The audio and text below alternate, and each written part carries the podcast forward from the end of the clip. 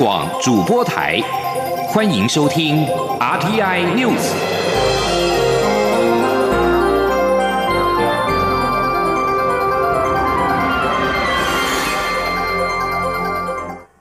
各位好，我是主播王玉伟，欢迎收听这节央广主播台提供给您的 RTI News。今天是二零二零年一月十四号，新闻首先带您关注。行政院十三号傍晚召开临时院会，提出内阁总辞案。行政院发言人古拉斯尤达卡表示，基于尊重总统在新任期的人事布局以及国会新民意，行政院长苏贞昌十三号中午向蔡英文总统口头请辞，最后接受蔡总统的慰留。而行政院也在稍晚发出新闻稿表示，苏奎感谢蔡总统对行政团队的肯定，所有内阁成员予以留任。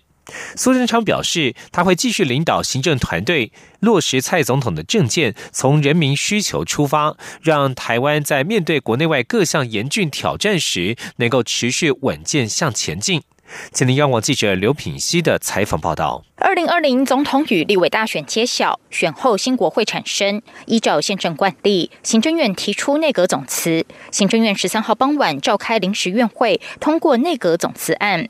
行政院发言人格拉斯尤达卡在会后记者会上表示，苏贞昌在临时院会一开始发表谈话，他表示蔡总统获得人民高度肯定，顺利连任，国会新民意也已经产生。苏贞昌基于尊重总统新任期的人事布局，以及尊重新的民意，中湖已经向总统口头请辞，总统则恳切真诚的感谢苏贞昌带领的行政团队，在过去一年做出有感政绩。因此，当面再三慰留，苏贞昌最后接受慰留，也在临时院会中向在场所有阁员表达总统的肯定与感谢，也希望所有阁员继续为国家打拼。他说：“的确，院长在经过总统再三恳切也真诚的。”慰留之后，那院长接受了总统的慰留。那么刚才院长也的确转达了总统对执政团队的感谢之意。所有全体的阁员也一样的，在呃接下来的呃日子里面，要即将呃就是继续的为国服务，继续做出有感的政绩。古拉斯尤达卡指出，虽然苏贞昌接受未留，但依照宪政惯例，行政院依然必须召开临时院会，完成总辞程序。所以，所有部会首长已经在会中签下辞呈，临时院会也已经通过内阁总辞案。总辞案也立即以公文的形式，由专人送往总统府，呈请总统见核。至于后续再次任命阁魁等流程，由总统府决定。苏贞昌在临时院会中启勉在场所有阁员继续努力打拼。此外，十三号也正好是苏贞昌就任一周年。古拉斯尤达卡说，这的确是历史巧合。所以苏贞昌在会中也特别提到，今天的总辞程序跟过去不太一样。通常内阁总辞时，院长会与阁员一一握手道别，还要拍毕业照。但由于已经获总统慰留，所以没有过往的程序。央广记者刘聘熙在台北的采访报道。继续关注选后的经济情势。台北股市十三号迎来总统大选之后的第一个交易日，盘面启动卸票行情，大盘指数持续登高。至于蔡英文总统连任，市场认为绿能政策势必大步走，相关类股多有表现。而另外一方面，市场则是担心两岸关系持续冰冻，观光类股愁云惨雾，成为盘面最弱势的族群。绿能、观光类股呈现两样情。前天记者陈林信宏的采访报道。蔡英文总统以超过八百万的历史高票连任，台北股市十三号在选后的第一个交易日启动卸票行情。台北股市一早开高，盘中虽有震荡，但在稍作休息后又持续往上走升。近午盘时指数冲破一万两千一百点关卡，上涨超过八十点，涨幅达百分之零点六七。根据以往的经验，台股在大选过后多呈现中长线表现格局，也就是选后一周指数会。慢慢转为正向上涨，几率达六至七成。至于在选后一个月，指数大幅往前迈进，上扬几率是百分之百。由于蔡英文总统连任，市场也预期政策具延续性，绿能政策势必往前冲刺，相关概念股也多有表现，不少都有超过百分之七的涨幅。不过另一方面，观光类股却因为市场忧心两岸关系冰冻持续，投资人出脱持股，类股表现在盘面中最为弱势。国泰正奇顾问处经理蔡明涵说。绿能转强，观光类股明显的一个转弱，这两个族群都有共同点。如果排除了这个所谓的呃这个所谓的选举因素之外，无论是绿能或观光产业，其实获利面相对来讲表现都并不是非常的优异。呃，之前要这个所谓的赌这个蓝军获胜，那有押宝这个所谓的观光这个相关族群的投资人，那其实押错宝，应该即使股价重挫。可能都还是要选择比较正向的一个时间点做退场。由于今年总统大选和农历年相当接近，因此再过五个交易日，台股就要封关过年。在不确定因素长假的影响下，市场也认为这几天台股表现应会持续震荡整理，要等到农历年后才会有红包行情。中央广播电台记者陈林信红报道。蔡英文总统顺利连任，不过观光业者却忧心两岸关系看不到春天，将掀起新一波旅游业倒闭潮。对此，交通部长林佳龙十三号受访时，再度向中国大陆喊话，希望两岸交流随着大选结束回归正常。今天记者吴丽君的采访报道。蔡英文总统二零一六年首度执政，两岸关系旋即冰封，陆客来台人数也从二零一五年的四百一十八万高峰下滑到近三年的两百七十万上下。二零二零大选，中共当局更提前出手，从去年八月就寄出陆客限缩令，也让台湾的旅游业者担忧撑不过大选年。而随着大选结果日前出炉。民进党大获全胜，却有观光业者忧心陆客解冻无期，未来将掀起新一波倒闭潮。对此，交通部长林佳龙十三号出席二零二零台湾灯会主灯及小提灯发表会受访时，再度向中国大陆喊话，希望两岸交流随着大选结束回归正常。林佳龙说：“两岸的交流，我们希望。”随着大选结束，回归正常，不要让两岸观光的交流政治化。但是，因为对岸的入客政策，毕竟不是我们能够去决定。所以我们对于像旅宿业的投资奖励或者是纾困，我们也已经做好应变的方案。不过我们还是张开双手欢迎他们，能够开放更多的两岸交流，特别是观光。另外，针对这次大选，民进党大获全胜，外界前任林佳龙辅选有功，渴望在选后更上一层楼。林佳龙则回应，面对二月一号新国会，他将循例。随内阁总辞，对于其他职位，他并未多想。林佳龙说：“我就是把交通部的工作做好。那长期以来了，我就是做什么工作都全力以赴，不会去想其他的角色了。我就是把交通部的工作做好。”至于林佳龙是否可能重新投入下一届台中市长选战，林佳龙也表示，他现在是交通部长，同样可以为台中做很多事，包括。二零二零台湾灯会在台中，交通部也不会故意去卡他过去的市长竞争对手现任台中市长卢秀燕，甚至投入高达新台币两亿一千万元的经费，就是希望中央吸手地方，再度点亮今年的台中灯会。中央广播电台记者吴丽君在台北采访报道。继续要关注的是政府对国军的抚恤。黑鹰罹难将士遗柩十三号下午五点自三军总医院出发，沿途有不少民众向黑鹰将士表达敬意。蔡英文总统也亲自到国防部前等待救车的车队，并且向罹难将士灵车鞠躬致敬。而国防部将在今天在松山指挥部举办黑鹰将士宫殿仪式，开放一般民众参加。行政院避险宣布，今年全国将办起一天以表哀悼。记者郑祥云、王威婷的采访报道。参谋总长沈一鸣等八位黑鹰直升机罹难将士，十三号傍晚由台北三军总医院移灵至空军松指部，在宪兵前导车队引导下，移救车队傍晚五点十五分出发，行经成功路、文德路、北安路、国防部、空军司令部、海军司令部后，抵达松山指挥部。移救车队路程共十三公里，沿途有不少民众拿着国旗在致敬点向罹难将士致意。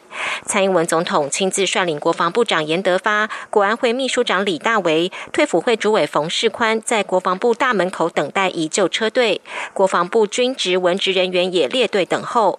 车队约五点半左右抵达国防部大门，沈一鸣等八位黑鹰将士的灵车短暂停留三十秒，接受救赎致敬。蔡总统也向移救车队鞠躬致敬。国防部宣读官宣读缅怀致敬词，场面庄严肃穆。你们的精神将长存我们心中。任务已经结束了，谢谢您们。我们保证会恪尽军人职责，竭尽忠诚，坚守岗位。愿您们一路好走。沈一鸣等人二号搭乘黑鹰直升机，不幸在新北市和宜兰交界山区失事，机上十三人，八人殉职，五人生还。国防部将于十四号上午在松止部举行公祭仪式，并开放民众悼念。同时，幻象战机、黑鹰直升机也会以致敬分裂式致敬。公祭结束后进行起灵仪式，从松指部出发，终点为台北市第二殡仪馆，沿路同样也会设置致敬点，供民众悼念。中央广播电台记者郑祥云、王威婷采访报道。继续关心国际消息，媒体报道，美国十三号将正式对中国撤销汇率操纵以及以获取不公平贸易利益的指控。这个消息出现在美中预定签署局部贸易协定的两天之前，消除了去年八月美国总统川普所造成的双边关系严重恶化。当时川普履行竞选承诺，将中国称为汇率操纵国。而 CNBC 在十三号引述消息人士的话报道，美国财政部将为中国撤除这个标签。由于在财报季来临之前，美中即将签署贸易协定，引起市场关注。美股标准普尔与纳斯达克指数今天双双再创新高，标普指数上涨二十二点，以三千两百八十八点作收；纳斯达克指数上涨了九十五点，收在九千两百七十三点；道琼工业指数上扬八十三点，收在两万八千九百零七点。捷克首都布拉格与台北市在十三号签署协议，缔结为姐妹市。布拉格三个月前才取消与中国大陆北京的姐妹市关系。布拉格市长赫瑞普与台北市长柯文哲签署协议后表示，这项姐妹市关系对双方都最为有利，因为双方拥有共同民主价值，而且尊重基本人权与文化自由。而柯文哲则向法新社表示，布拉格可以自己选择与世界各个城市结为姐妹市。他认为北京也应该让布拉格有选择的权利。尽管捷克总统齐曼呼吁强化中国与捷克之间的关系，赫瑞普的做法再度引发布拉格与北京之间的争议，而此事已经影响到两国的关系。而海盗党籍的赫瑞普十二号在德国《周日世界报》发表评论，批评中国满腔愤恨，并试图左右捷克的舆论。北京与捷克缔结为姐妹市的协议是在二零一六年敲定。赫瑞普在文章当中指出，他不能签署一份迫使布拉格宣告反对台湾与西藏独立的协议。赫瑞普说，他并未提倡与中国断交。或切断与中国的经济关系，但他呼吁欧洲民主国家应该认真思考，是否应该与这样一个危险而且不可靠的伙伴建立密切关系。英国首相发言人史莱克十三号表示，在首相强生政府准备就中国设备大厂华为技术公司能否参与英国下一代电信网络建设做出决定的同时，英美两国官员进行了会谈。史莱克向记者表示，主管国家安全与电信的美国官员在英国会见了职务相当的英国官员。布莱克史莱克表示，英国电信网络的安全性和弹性至关重要。英国对于华为设备目前在英国如何运用都有严格的限制。同时，政府现在正在全面检讨，以确保五 G 和光纤的安全性与弹性。过去一年来，美国政府一直游说欧洲盟邦，将华为摒除在五 G 行动网络建设之外，因为中国当局可能会强迫华为协助从事网络间谍活动。这里是中央广播电台。是阳光穿透了世界之窗，是阳光环绕着地球飞翔。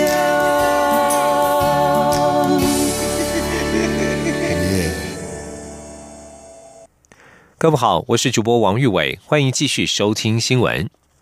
第九届国会即将进入尾声，但是，一百零九年度中央政府总预算尚未审议完毕。立法院长苏家全十三号邀集朝野党团协商临时会相关事宜，朝野决议十四到二十二号举行临时会审查总预算，各部会先与提出预算删减案的委员沟通，力拼在下周一完成总预算三读。前天记者郑林的采访报道。立法院长苏家全十三号邀集朝野党团，针对临时会相关事宜进行协商。民进党团总召柯建明表示，本次临时会比较单纯，就处理总预算。目前有两千四百多个提案，他建议临时会从十四号开始，各部会在周二、周三两天跟各党团沟通，周四周五就可以协商，最快下周一可以完成总预算三读。国民党团总召曾明宗则认为，一百零九年度总预算超过两兆，是非常庞大。的金额，国民党希望善尽在野党责任监督，因此希望沟通时间可以拉长，沟通后也比较容易撤案，协商与表决就可以最少的时间和力气处理。经过朝野协商后，苏家全才是十四号上午十一点举行全院委员谈话会，并在谈话会结束后立即召开临时会。临时会时间从十四号到二十二号，仅处理总预算议案。各党团同意于。一月十三日星期一至十六日星期四下午二时前，由行政部门先行向提案委员与各党团进行沟通。一月十六日至一月十七日进行密集协商。苏家全表示，星期四原则上会安排五个委员会相关部会协商，期盼星期五的协商可以在下午六点前完成。下周一院会就处理协商未达共识的提案，力拼顺利完成三读。央广记者郑林采访报道。民进党在新国会再度赢得单独过半席次，渴望顺利拿下正副院长之位。而国会龙头除了前行政院长游锡坤呼声高，上一届争取院长宝座的民进党团总召柯建明、民进党立委陈明文本次动向也备受关注。民进党立委许志杰表示，党内人才济济，会先协调之后依规则选出最适合的人选。今天记者郑林的采访报道。二零二零大选结束，民进党再次取得国会过半席次，立法院正副院长之位势在必得。传出位列不分区政治组第一名的前行政院长游锡坤，将与现任立法院副院长蔡其昌组成昆昌配，角逐正副院长。不过，嘉义县选出的民进党立委陈明文及民进党立法院党团总召柯建明，在二零一六年时都有意角逐国会龙头，这次选后动向也值得观察。民进党立委许志杰指出，游锡坤行政资历丰富，蔡其昌又是现任副院长，坤昌配可能性高。尤其坤院长全国福学有功，又是前行政院长，经验丰富，我认为坤昌配的机会大。不过最后还是需要党内讨论决定。不过，徐志杰也说，党内人才济济，大家应该会先协调看看，最后依照党内规则选出最适合的人选。被点名与尤锡坤搭档的蔡其昌则表示，尤锡坤过去担任过行政院长，政治资历丰富，又是民进党前辈大佬，如果由他当院长，是大家都容易理解、理所当然的事情。但民进党的传统是党团自主，因此他要与立院同仁沟通，听取大家意见后再做决定。央广记者。郑林采访报道：国民党在总统立委选举大败，掀起改革声浪。国民党立委江启臣率先宣布辞去国民党中常委一职，立委蒋万安、台北市议员徐宏庭响应跟进。连任成功的江启臣十三号晚间在脸书宣布辞去中常委，并呼吁所有的中常委在今天十四号一同总辞，同时组成临时决策委员会。在江启臣宣布辞去中常委之后，同为中常委连任成功的蒋万安稍后也在脸书上跟进。蒋万安说：“国民党历经两次总统败选，检讨改革已经刻不容缓。”他赞同江启臣的观点，改革国民党先从国民党决策核心中常会开始。徐宏庭也在个人脸书粉丝专业发文跟进，他也同步呼吁所有的中常委一同总辞。周三的中常会没有必要，也不应该决定国民党主席吴敦义的请辞案。徐宏庭指出，虽然曾经在中常会数次提出建议，但未被接受，但身为国民党最高权力机构中常会的一员，他同样该做出回应。继续关注能源议题。台中市政府废除台中火力电厂两部机组许可证，台电已经提出行政救济措施。台电董事长杨伟甫十三号指出，此事虽不会带来立即性的缺电危机，但若是气温飙高，用电尖峰提前报道，三月以后供电灯号就可能亮出黄灯。今天记者谢嘉欣的采访报道。台电十三号举行参叙，各家媒体焦点都放在台中火力电厂两部机组遭到市政府撤照的后续影响。台电董事长杨伟甫受访时表示，已按程序提出行政救济，会持续与市府沟通，最快农历年前举行高层会谈。针对供电影响，杨威福认为此事在夏季将影响台电备转容量率约百分之一点五，虽不至于缺电，但三月以后一旦气温飙升，用电尖峰提前出现，供电灯号就有亮黄灯的风险。他说到今年的三月份之后，夏季或者是我们用电开始增加的过程当中，就会有一些风险会进入到黄灯的阶段。那当然，台电公司会尽全力来调度。那以现在的情况来讲，我们在做准备当中。杨伟福指出，会按照电源开发计划增加能源供给。正在试运转的通宵电厂新三号机，预计六月正式上线。在电网方面，也新增三百四十五 kV 超导线路做搭配，升级输电线路，增加传输流量，如同省道接国道，可让新三号机发电得以完整送出，增加九十万千瓦供电能力。预计。这项线路工程将在五六月完工。面对今年台商回流所衍生的用电需求，杨伟甫回应，预估在明后两年会是台商回流的用电巅峰期，台电会逐步完善基础设施，与能源局紧密联系，确保台商回流的用电无虞。中央广播电台记者谢嘉欣采访报道。继续关注国内少子化的问题。根据内政部最新统计，去年国内出生人数仅十七万多人，是十年来次低纪录。妇女薪资基金会表示，影响生育的阻力跟职场文化以及性别平等观念有关，而且台湾社会还深陷时间贫穷的问题，让人忙到没时间生小孩跟照顾小孩。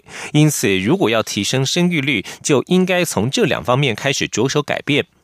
妇女薪资政策部主任秦玉荣认为，低生育率的趋势已经不会回升，不仅虎年会大幅下降，尽管是龙年也不会比十二年前还多。而现代人生的晚、生的少已经是社会现象，因此包含了试管婴儿、冻卵等生殖医学都成为重要的咨询管道。台北医学大学附设医院生殖医学研究中心主任曾启瑞表示，这几年提出冻卵需求的民众明显提升，他建议三十五岁之前是最适合的冻卵时间。前天记者肖兆平的采访报道。去年国内出生人数跌破十八万，显见生的少已经是社会现象，而生殖医学更成为现代人医疗咨询的重要管道。妇产科医师李茂盛表示，试管婴儿确实是晚生育夫妻的选项之一，且随大数据科技介入后，更可以提高胎儿健康比，也不用像过去要植入两颗胚胎以提高成功率。不过，他认为台湾每年平均才增加约四千个试管婴儿，其实对国家整体生育率的帮助并不大。李茂盛指出，在诊间常常听到患者解释晚生育的原因，大多都是年轻时觉得养不起，但等到稍有经济能力后，却发现生育困难度已经很高。他说。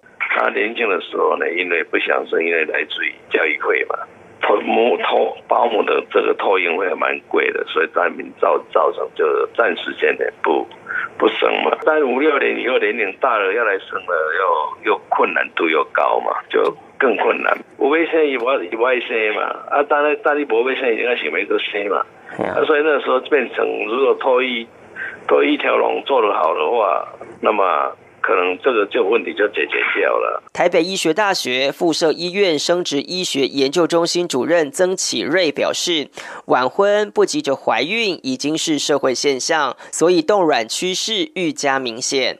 他推估台湾每年应有百分之十到二十的成长幅度，提醒要冻卵最好在三十五前就要采取行动。他说：“说为什么我们政府规定三十五岁就要阳梦枪穿刺看？”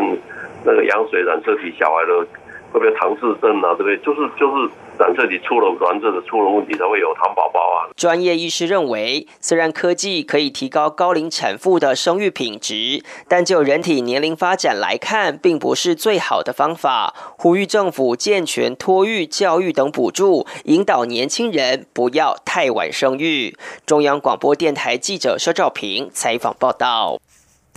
继续关注国际消息。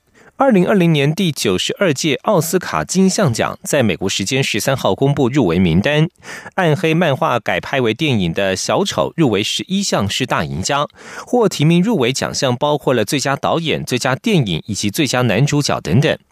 小丑将与赛道狂人、爱尔兰人、吐槽男孩他们婚姻故事，描写一次。第一次世界大战的电影《一九一七》，以及从前有个好莱坞南韩电影《寄生上流》，一同角逐奥斯卡最佳影片的殊荣。这次 OTT 平台网飞进军影坛，成绩再创新高，共有四部原创电影入围，入围的奖项高达二十四项。但是入围名单的多元性仍然是不如期待，女性创作者的作品仅有才女导演。葛丽塔·杰维入籍入围六项的新作《他们》，以及改编女性黑奴史实入围影后和原创歌曲的电影《海瑞》作为代表。而在金金球奖。音乐或喜剧类当中入围的黑人传记电影《我叫多麦特》或诉诸黑人冤狱议题的《不完美的正义》都没有受到演艺学员成员青睐。此外，先前被看好的华裔美国女性电影《别告诉他》也在入围竞争当中全盘失利。奥斯卡金像奖将在美西时间二月九号、台湾时间二月十号早上举行。美国职棒大联盟十三号公布调查结果，证实休斯顿太空人队使用科技手法作弊的传言属实，重惩球队高层与球队与高层，而太空人队老板随即宣布开除涉案的总经理鲁诺以及总教练新区。大联盟在十一月去年十一月启动调查，起因是太空人队遭媒体披露，从二零一七年开始使用一套非法系统窃取对手暗号。太空年太空人在那一年击败了洛杉矶道奇，赢得世界大赛冠军。前太空人投手费尔斯指控球队在外野架设摄影机，专拍对方的暗号，用敲打垃圾桶的方式传给场上的打击者，让打者提前知道对方要投什么球种。大联盟严惩太空人偷暗号，包括了总经理鲁诺新区无薪停职一年，球队失去二零二零年以及二零二一年第一轮、第二轮的选秀权，球队罚款五百万美元，金额是大联盟规章的最重罚则。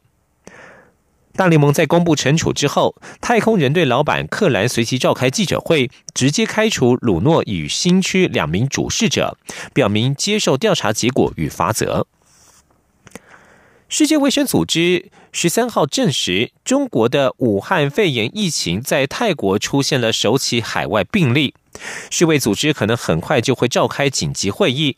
目前，泰国也在机场强化检疫工作，以应应农历新年可能入境的数十万中国旅客。路透社报道，泰国卫生部十三号表示，自一月三号起，已经有十二名旅客遭到隔离。而实验室检验结果显示，一名六十一岁的中国妇女身上带有造成武汉肺炎疫情的二零一九新型冠状病毒。八号遭隔离的这名妇女已经接受治疗，并且康复到足以返家的程度。而中国武汉市自从爆发肺炎疫情以来，已经有一名六十一岁男子死亡，境内累计通报病例共四十一例，其中治愈出院者有七例，重症则有六例。以上新闻由王玉伟编辑播报，这里是中央广播电台台湾之音。